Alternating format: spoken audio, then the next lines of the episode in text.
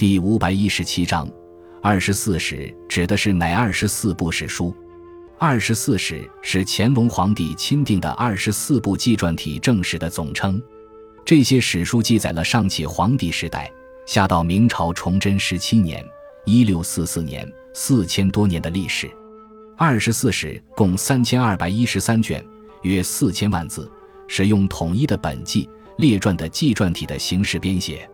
它们分别是。《史记》西汉司马迁，《汉书》东汉班固，《后汉书》南朝宋范晔，《三国志》西晋陈寿，《晋书》塔方玄龄等，《宋书》南朝梁沈约，《南齐书》南朝梁萧子显，《梁书》唐姚思廉，《陈书》唐姚思廉，《魏书》北齐魏收，《北齐书》唐李百耀，《周书》唐恩胡德等，《隋书》。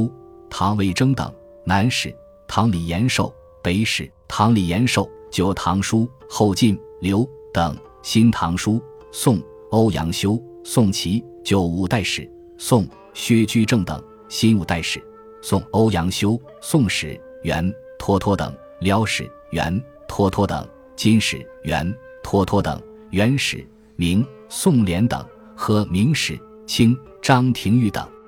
这些史书勾勒出中国历史的主干，是中国古代史的权威读本。